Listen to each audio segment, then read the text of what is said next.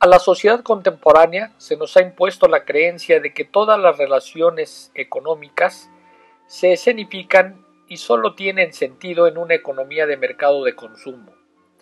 Aún más, esta imposición también se ha trasladado a las relaciones humanas actuales. La felicidad y satisfacción de las personas se calcula a partir del indicador denominado Producto Interno Bruto PIB, que es básicamente una medición resultante de la suma del dinero gastado por toda la población. De acuerdo con ese modelo económico neoliberal, la suma total de la felicidad humana aumenta a medida que mayor cantidad de dinero cambia de manos. El crecimiento del PIB hace creer al binomio gobierno y sociedad que en la medida de que exista riqueza y vida de consumo, la población incrementa sus niveles de bienestar.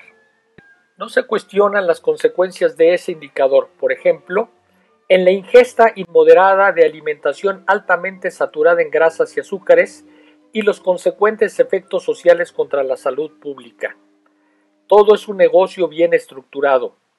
El capital produce alimentación chatarra creando enfermedades. El sistema de salud pública y privada aumentan. La industria farmacéutica cierra el ciclo generando los productos para una sociedad obesa o diabética. Tampoco se advierte que el crecimiento del PIB cada día se asocia a una mayor desigualdad económica entre las clases sociales. La riqueza es para un cada vez más reducido grupo social, mientras que la pobreza aumenta para más sectores sociales, entre ellos personas de tercera edad o con discapacidad condenados a la exclusión y el olvido. En contraposición a la economía de consumo, hace su aparición la economía moral, aquella que se nutre de un entramado de alianzas de comunidades productoras autónomas frente al gran capital. Sociedades cooperativas que logran tener una mejor distribución de los ingresos y la riqueza entre los trabajadores manufactureros y agrícolas. Una economía que privilegia los lazos humanos y los compromisos duraderos. De esto y de muchos otros temas trata el libro Amor líquido de Sigmund Baumann. En el orden de las relaciones humanas, la obra de Bauman, Amor líquido, que forma parte de un grupo de obras entre las que destacan también Modernidad líquida y Vida de consumo, aborda cómo la economía consumista impone también sus reglas a la sociedad. Así se presenta también un fenómeno de valor de cambio entre las personas. Las reglas de ese libre mercado se asimilan en el individuo en su órbita cotidiana el, entre comillas, hombre sin atributos, personaje prototípico del novelista Robert Musil, cede su lugar preponderante al moderno, entre comillas, hombre sin vínculos. En su soledad y aislamiento, el individuo moderno busca relaciones efímeras de úsese y tírese, como el consumo actual. Rehuye al compromiso de largo plazo. Para Bauman, la tentación de enamorarse es avasalladora y poderosa, pero también lo es la atracción que ejerce la huida.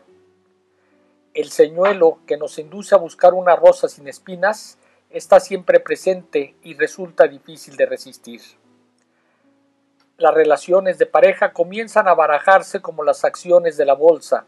Se pueden vender o intercambiar en cualquier momento. El vínculo amoroso es superfluo y efímero el compromiso pasa a segundo plano. A nivel social, el compromiso se pierde. El individualismo prevalece sobre las necesidades del grupo. La unión sexual también se pierde. El orgasmo, sin la prevalencia de un sentimiento de amor por la pareja, se torna también efímero. Citando a Eric Fromm, afirma Bauman que el sexo solo puede ser un instrumento de fusión genuina en conjunción con el amor este apasionante libro también se abre una puerta a la esperanza.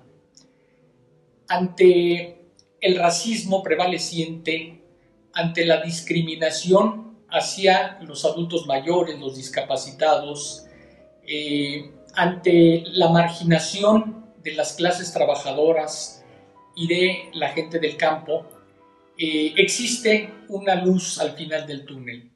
Esa luz tiene que ver con relaciones humanas que estén basadas en la solidaridad y en el amor por el otro.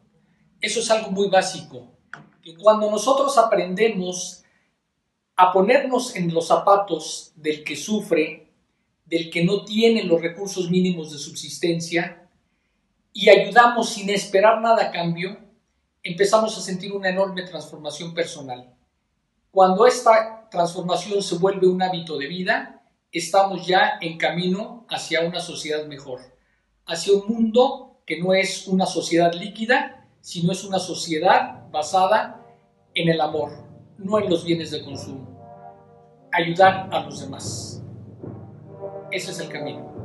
Y Bauman nos ofrece en todos sus libros. Muchas gracias.